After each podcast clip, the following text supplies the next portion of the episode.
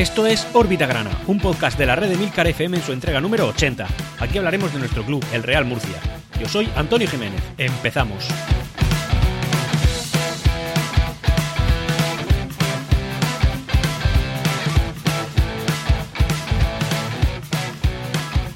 Y hola, muy bienvenidos a esta entrega, como ya digo, la número 80 de Órbita Grana. 80 capítulos ya, ¿eh? Qué rápido pasa esto. Y nos, eh, bueno, estamos ante una semana un poco rara, rara sobre todo en lo deportivo, porque hay, bueno, ha sucedido lo que todo el mundo se temía y que es una cosa que suele eh, marcar mucho de venir de los clubes deportivos, en este caso, pues un cambio de, de comandante, un cambio de capitán, un cambio de entrenador básicamente. Y es que al final, como dije, era muy, muy, muy difícil defender eh, la posición de, de, Adrián Hernández en la situación en la que nos encontrábamos y efectivamente al final así ha sido. Eh, ha habido un cambio, Adrián Hernández ya no es nuestro, nuestro entrenador. Y ahora estamos ante una nueva etapa, etapa que ahora comentaremos. Como bien sabéis, y ahora hablaré más en profundidad del tema, eh, José Luis Rodríguez Loreto, un histórico del Real Murcia, estuvo con nosotros tres temporadas, eh, casi que pichichi en aquella categoría de segunda división, solamente por debajo de Salva Ballesta, del Atlético de Madrid, si no lo recordáis, bueno, ahora lo, iremos comentando, pero bueno, un, un entrenador que dentro de la mala noticia de haber eh, bueno perdido a un entrenador que que, al que le teníamos cariño, afecto y creíamos que podía ser un, un, una buena persona de cara al futuro del club, eh, pues bueno, digamos que, el fichaje de una persona conocida, histórica en el Real Murcia, a la que la afición le tiene bastante cariño, pues ha podido paliar los efectos negativos en la moral de, de, la, de la afición. Así que en este punto solo nos queda darle la bienvenida a José Luis Rodríguez Loreto, muy bienvenido, eh, parte viva de la historia del Real Murcia, aquí te tenemos y esperemos que sea por muchos, muchos años. Empezamos. En la parte social esta semana podemos decir con gusto que no, que no es muy densa, no hay muchas noticias, así que, eh, bueno, todo lógicamente se concentra en lo deportivo, a la que pasaremos rápidamente, pero bueno, que sí que quería comentar un par de datos que han surgido esta semana y que creo que son como poco muy reseñables.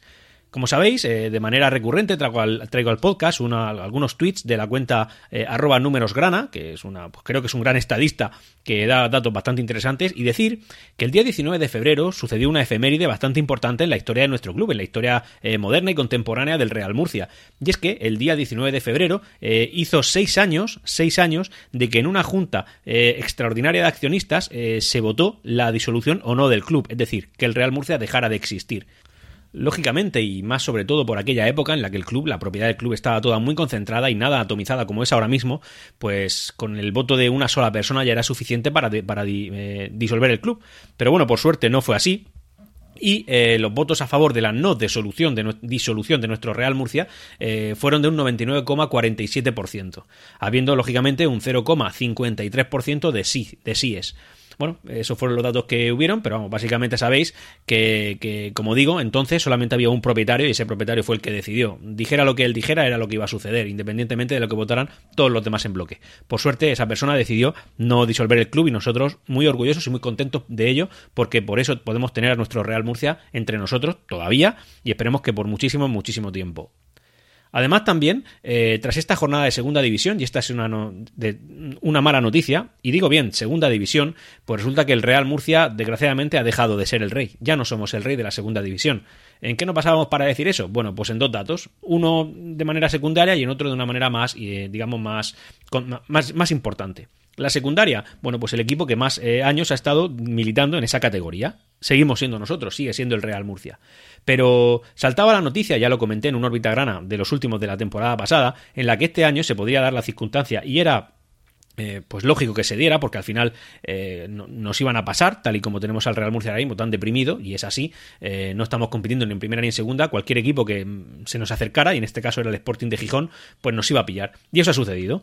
El Sporting de Gijón, esta, esta jornada, le ha ganado el Albacete en su campo, en el Carlos Belmonte, y al conseguir los tres puntos de esta, de esta victoria, se, se planta con 2.029 puntos en segunda división. Por encima nuestra, en tan solo un punto, en 2028. Por tanto, el equipo que más puntos ha ganado en la, en la categoría de plata del fútbol español ya no es el Real Murcia. Eh, esto era de prever, era lógico, eh, además con pocos puntos que, fijaos que no, no, no ha llegado al Ecuador de la, de la, de la temporada en segunda división y ya nos encontramos con que, con que nos ha pasado. Así que todos sabíamos que este año eso iba a suceder. Así que nada, ya no podemos tener esa, digamos, esa medallita en nuestro pecho, pero bueno, tenemos al Real Murcia vivo, que tal y como están las cosas ya es bastante. Es cuestión de tiempo que el Sporting de Gijón pues deje de militar en segunda división, me da igual primera que segunda B, y que nosotros sí volvamos y podamos recuperar nuestro tono, porque igual que lo hemos perdido, lo podemos recuperar. El Real Murcia ha destituido a Adrián Hernández.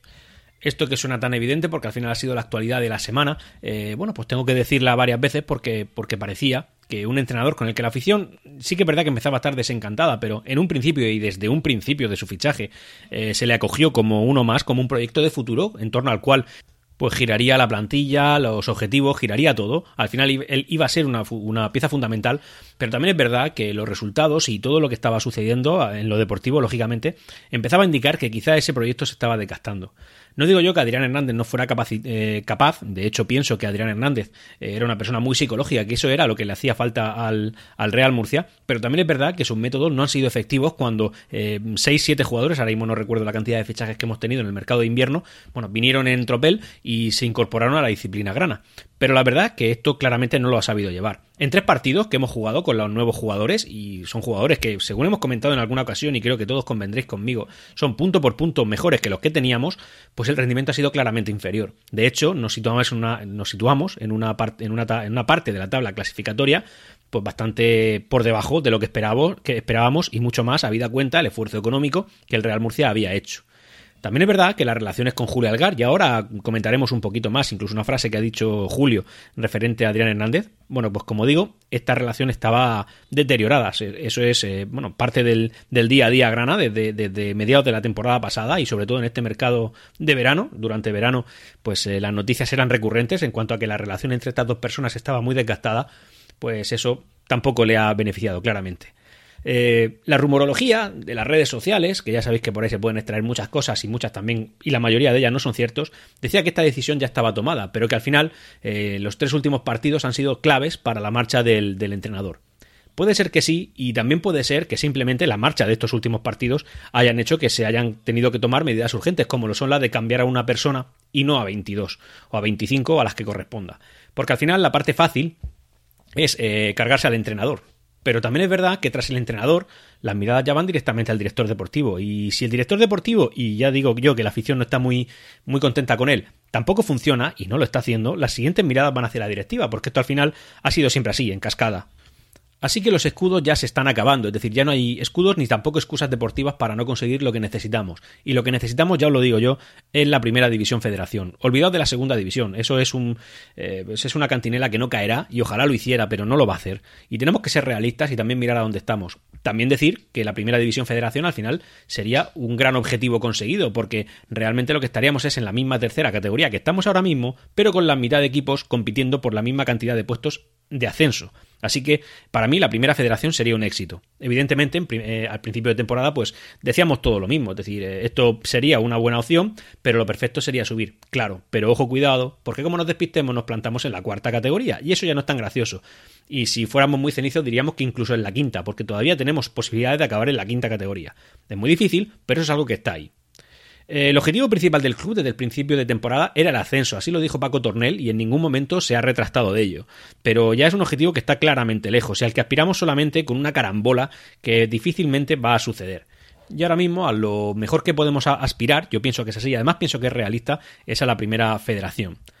En declaraciones después del partido que el Real Murcia perdió contra el Linares, el exentrenador ahora del Real Murcia, Adrián Hernández, dijo que se sentía con fuerzas, que es un luchador y que está y que aún así eh, se siente dolido.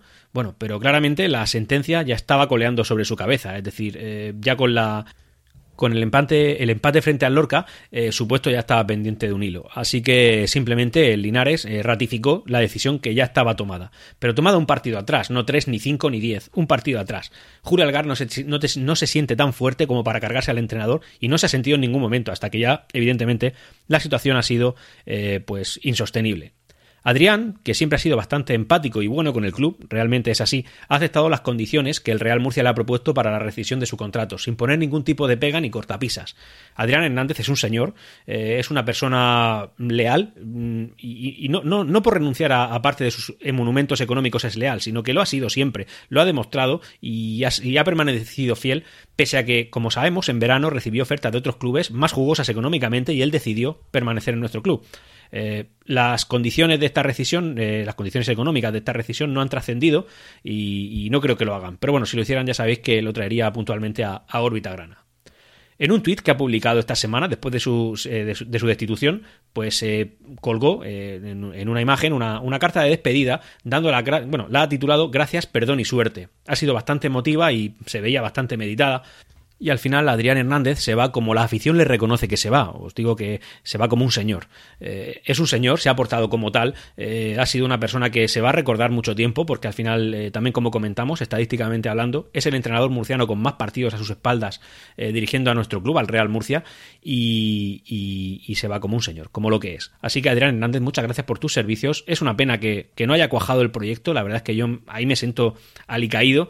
me hubiera gustado que estuvieran más tiempo, pero pero bueno, al final ha tenido que ser así y te deseo la mayor de las suertes del mundo. Y si alguna vez nuestros caminos, el Real Murcia y el tuyo, se vuelven a cruzar, sin duda, sin duda, yo me alegraré.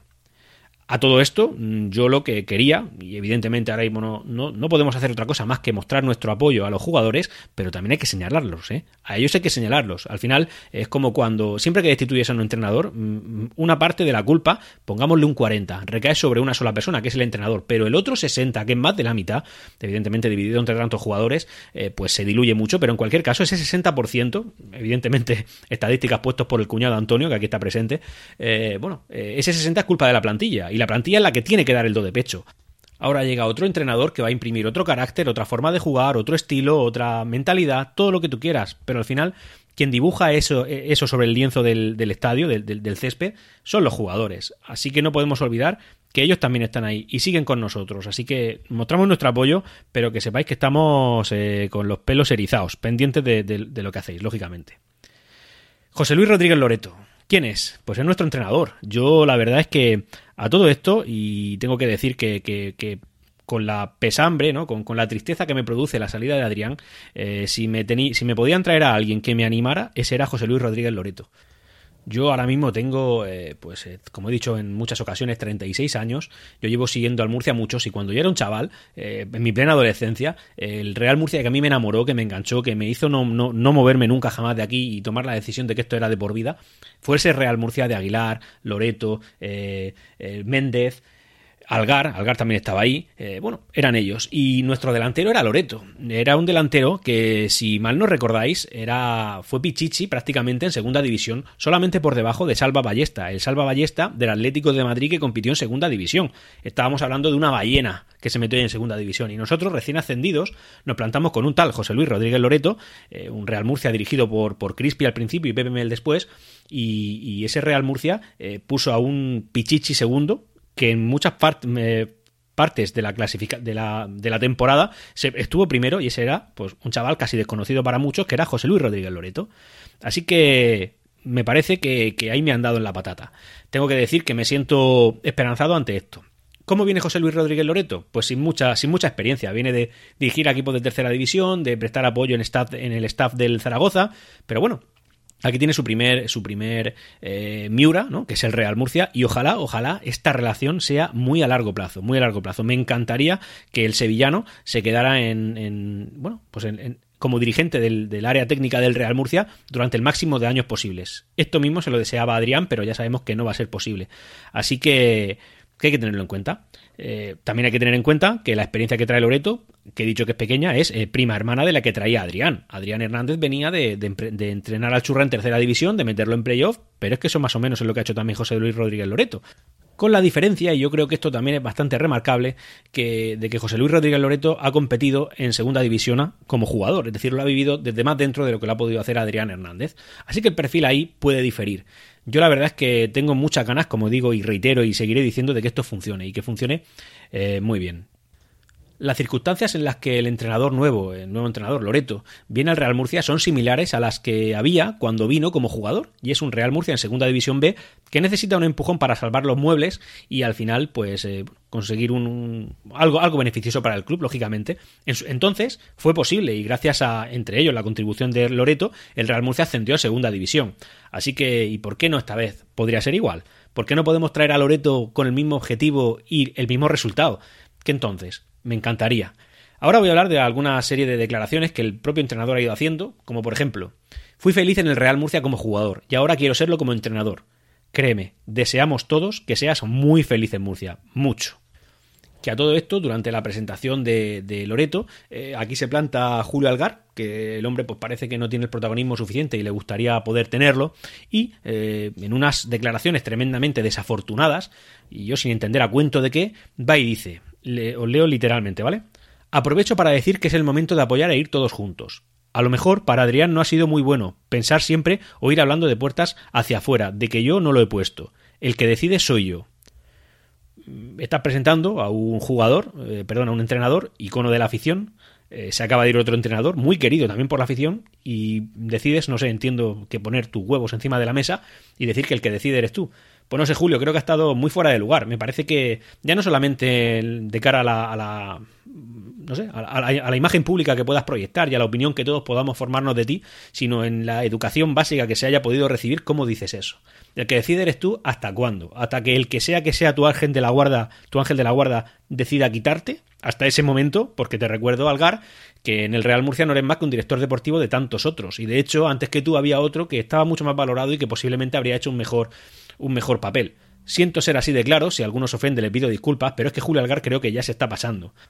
No pintaba nada al intentar conseguir protagonismo en, el fichaje de un entrenador muy querido por la afición y en la despedida de otro que vamos a añorar para que coja y diga eso. Adrián Hernández ha sido un señor desde el principio hasta el final y eso no va a cambiar. Y como digo, Julio, pues tú estás ahí porque no sé quién te mantiene. La verdad es que no lo entiendo, en muchas ocasiones me lo planteo.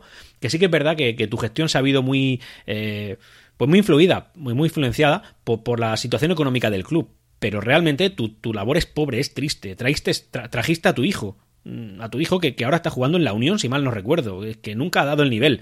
¿Por qué iba a venir ese jugador a un Real Murcia por muy mal que estuviera el Real Murcia? Pues vino por lo que vino y porque alguien te lo permitió, es lo que yo no entiendo. Entonces, si intenta conseguir protagonismo, pues a lo mejor debería pensar que él es igual de prescindible o quizá más que el entrenador de, que, se acaba de ir. Así que eso es una cosa importante. Bueno, continúo con el partido que, me voy, que quiero relajar un poco eh, el ambiente eh, distendido y fiestero de órbita grana que, que caracteriza este podcast.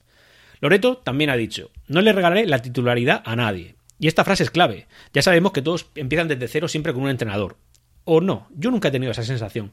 Ningún entrenador que viene nuevo y que no ha tenido más tiempo que 3, 4, 5 días de compartir con sus nuevos jugadores, no va a tirar de fama o va a tirar de sensaciones para poner a uno de titular o no. Es decir, no todos empiezan desde cero, pero ojalá esto fuera así. Ojalá todos empezaran desde cero, porque, por ejemplo, Berza no habría salido de titular este partido, porque, porque el partido que jugó contra Linares pues fue triste, pobre y además se le notaba que el hombre pues no llegaba físicamente al final del partido, pero en cambio ha sido titular en este partido.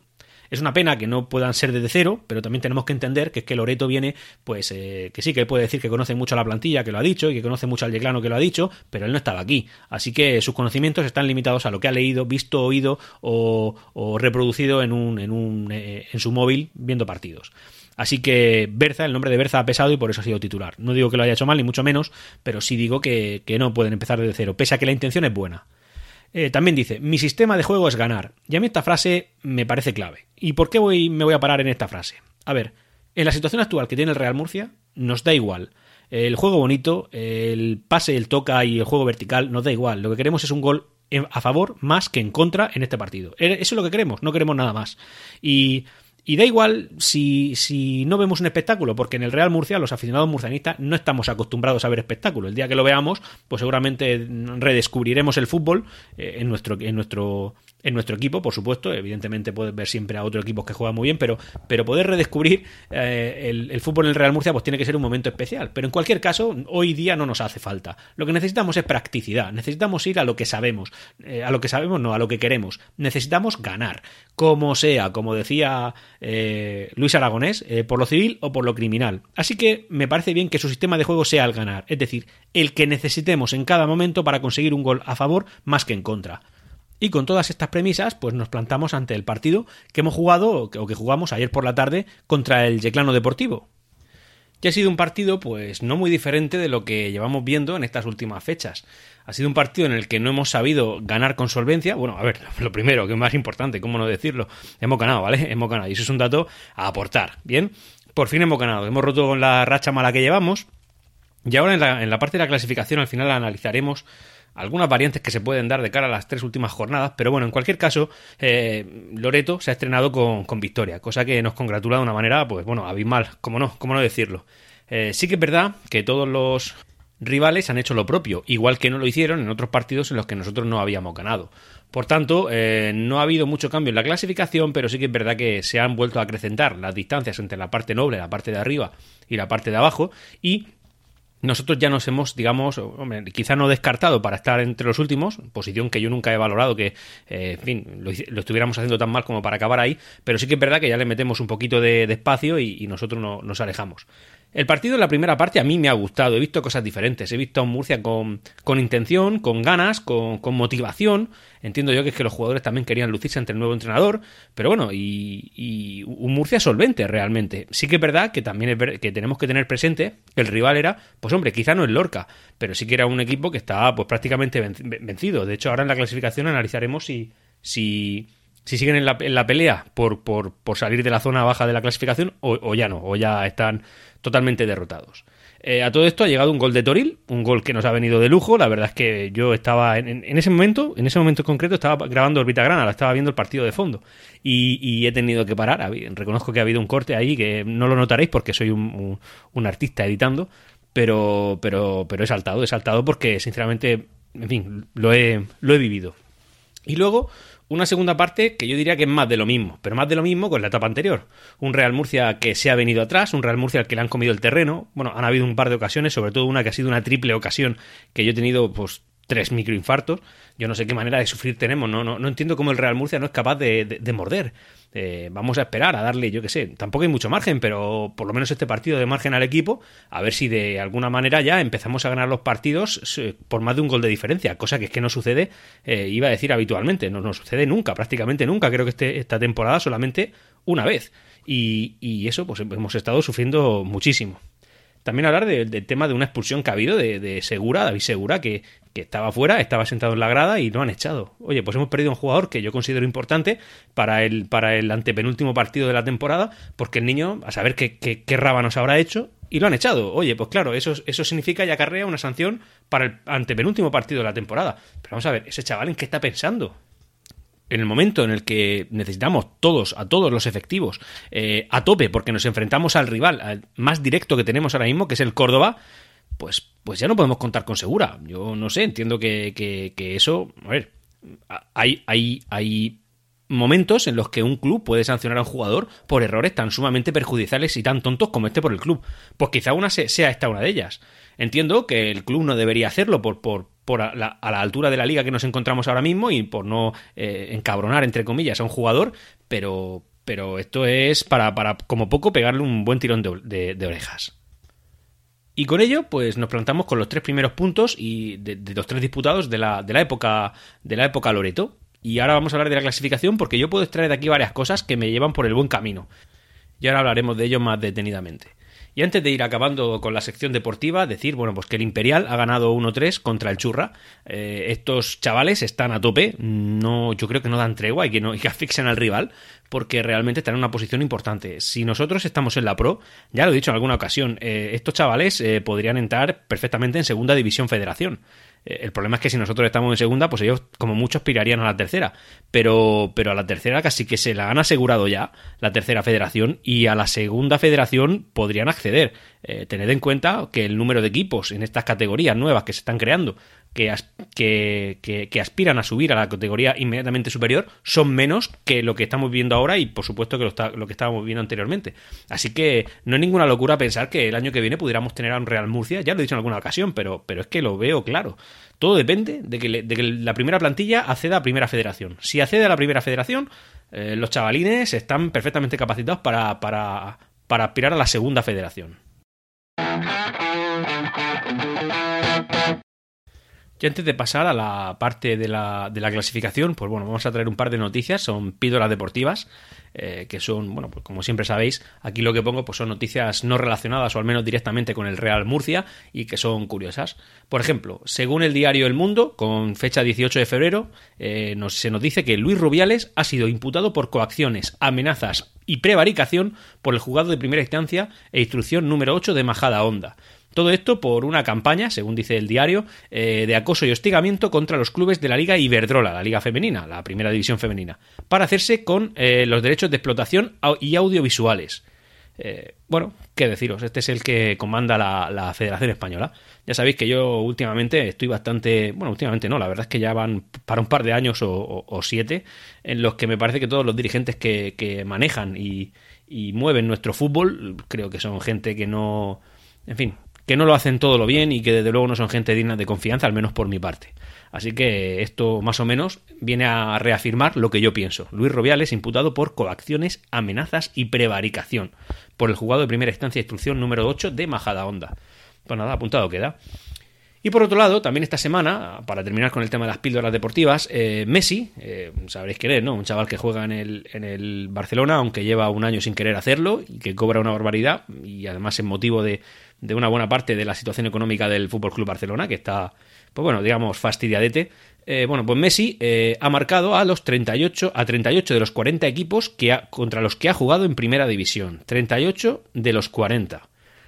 La pregunta es, ¿cuáles son esos dos? Bueno, pues uno es el Jerez Deportivo, Jerez que está en tercera división actualmente, y, el otro es el Real Murcia. Así que ya que no podemos ser el, equipo con más puntos en la historia de la liga en segunda división, por lo menos nos quedaremos como que somos un equipo al que Messi nunca le ha marcado. No dice mucho, pero bueno, es un dato curioso relacionado con el Real Murcia y lo quería traer aquí.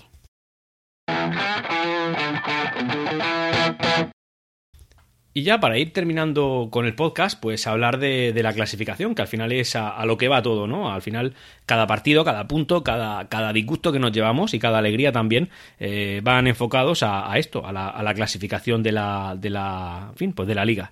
Eh, por un lado decir que estoy bastante contento porque, bueno, sabéis que en alguna ocasión he hablado de los, de los amigos de Q Murcianista, Quiniela Murcianista en Twitter, arroba Q Murcianista, y la verdad es que estoy ahí en puestos de Champions, llevo bastante tiempo pululando entre los primeros puestos, así que a ver después de, este, de esta semana en qué posición me quedo en su, en su clasificación particular, y la verdad es que estoy contento porque decir que, hombre, yo entiendo que aquí hay mucho componente de suerte, pero manco no soy para predecir resultados. Bueno, vamos a hablar de la clasificación y ahora vamos a extraer algunas píldoras que yo creo que son importantes.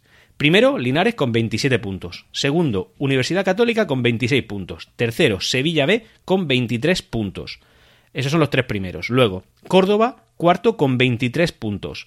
Betis, 22 puntos y un partido menos. Esto es importante. Es un partido que le enfrenta al al Yeclano Deportivo, que tiene dos partidos menos porque tampoco disputó el, el, del Lorca. Bueno, sexto Real Murcia con 22 puntos, misma posición clasificatoria de la semana pasada, pero aquí es donde he dicho que se ha abierto algo de brecha y es séptimo elegido con 18 puntos, es decir, a cuatro puntos de, nosotros, que seríamos los que marcarían ese sexto puesto.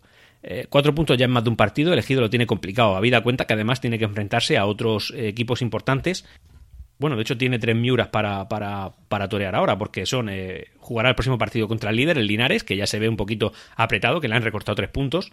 Eh, también luego se enfrenta a la Unión Deportiva Cordobesa, que, que, se juega la vida como nosotros, y después a nosotros, que no jugamos la vida.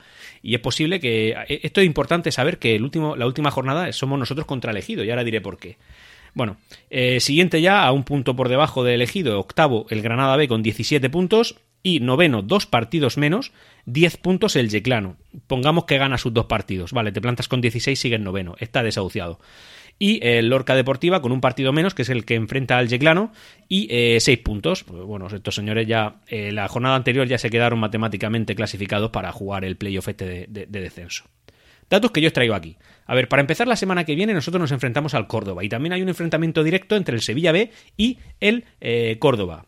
También es importante el partido del Linares contra el Ejido, pese a que nosotros ya eh, no aspiramos al primer puesto, porque solamente quedan nueve, solo quedan nueve puntos en disputa. Eh, sí que es verdad que, de ganar el elegido, pues, pues nos recortaría a nosotros, pero si ganáramos nosotros, pues nos acercaríamos tres puntos al, Linares. Y tres puntos al Linares es hacerle daño, porque nos plantaríamos a eh, tan solo dos puntos de ellos, a falta de seis, puntos por disputar. Pero bueno, mm, nos quedamos con el, con el dato de que la próxima jornada jugamos contra el Córdoba y además hay un enfrentamiento directo Sevilla-Betis, ¿vale? Luego, eh, posteriormente, nosotros también vamos a enfrentarnos al, eh, a la Universidad Católica. Una Universidad Católica que no es lo que era, no es el, el, equipo intratable de principio de temporada. Es un equipo que en los últimos seis partidos ha tenido dos empates, cuatro derrotas y una victoria, que es la de la última jornada. Así que tampoco es una locura pensar que podíamos ganar. Y en la, última jornada nos enfrentamos a Elegido, que si las circunstancias no son propicias, será un equipo desahuciado que no se juega nada. Entonces, yo voy aquí a plantar mi teoría a ver qué a vosotros qué os parece. La primera es, tenemos que ganarle al Córdoba. Esto es un must have, tiene que suceder. Es necesario ganarle al Córdoba. Y si no le ganáramos al Córdoba, olvídense, ya no hay más liga. Se ha acabado la liga en ese momento porque ellos nos cogen tres puntos más de ventaja, son cuatro, a falta de disputar seis, estamos súper fuera. Hay que ganarle al Córdoba. Si le ganáramos al Córdoba, resulta que hay un enfrentamiento directo entre el Sevilla y el Betis. Sí que es verdad que el Betis tiene un partido menos, ¿vale? Pero pongamos que lo ganara el Sevilla y el Betis se quedará con 22 puntos y nosotros con 25. Luego el Betis, como mucho, como mucho, solo nos puede empatar a puntos. Sí que es verdad que el golaveraje se lo tenemos perdido. Pero bueno, ese es un dato. Pero ponga, poned que en vez de ganar el, Betis, eh, ganara el, en vez de ganar el Sevilla, ganara el Betis. Bueno, pues nosotros pasaríamos al Sevilla. Porque nos plantaríamos con 25 puntos y ellos con 23. Y lo que sería ideal, un empate entre ellos, haría que al menos en esta jornada los pasáramos a los dos. ¿Vale? Aunque yo me decantaría más que nos eh, eh, por una derrota del Sevilla. Eso creo que nos sería más beneficioso, porque el Betis es un partido menos y sabemos que es un equipo que, diría que está fuerte, pero también es verdad que está quinto, a un solo eh, empatado a puntos ahora mismo con el Real Murcia, o sea que muy bien tampoco lo están haciendo. Aquí pasó como una apasionadora, pero no es así. Bueno, como digo, necesitamos sí o sí ganar al Córdoba. Luego, un empate contra el Universidad Católica nos podría venir bien siempre y cuando nos plantáramos en la última jornada contra el Ejido siendo que estos no se juegan nada. Entonces yo creo que ahí entraríamos en entraríamos en la entre los tres primeros. Aunque para ir a lo seguro, y evidentemente es lo que corresponde, sería ganar los tres partidos que nos quedan, nueve puntos. Con nueve puntos nosotros nos pondríamos con 31. Y con 31 es muy difícil que no estemos segundo, mm, tercero, segundo, tercero. Evidentemente dice, claro, aquí el chaval este de órbita grana dice, después de haber ganado un partido, que tenemos que ganar tres más, ya, pero démosle una vuelta de tuercas. Digo, la clave es el Córdoba. Si le ganáramos el Córdoba, cogeríamos moral y fuerza para enfrentarnos a la Universidad Católica, una Universidad Católica que no está muy católico. Y, y si no y si ganáramos al Córdoba y a la Universidad Católica, es lo más probable es que el elegido esté prácticamente desahuciado. Eh, si no lo estuviera, evidentemente, pues vendrían a morder. Pero en otras circunstancias, igual no. Estos chavales estarían ya fastidiados. Así que podría ser que sacáramos nueve puntos. Yo lo veo, no sé si tú lo ves. Cuéntame, ¿lo ves? Hasta aquí esta entrega de Órbita Grana. Puedes ponerte en contacto conmigo a través de Twitter en arroba Órbita Grana. Hasta la próxima. Siempre Real Murcia.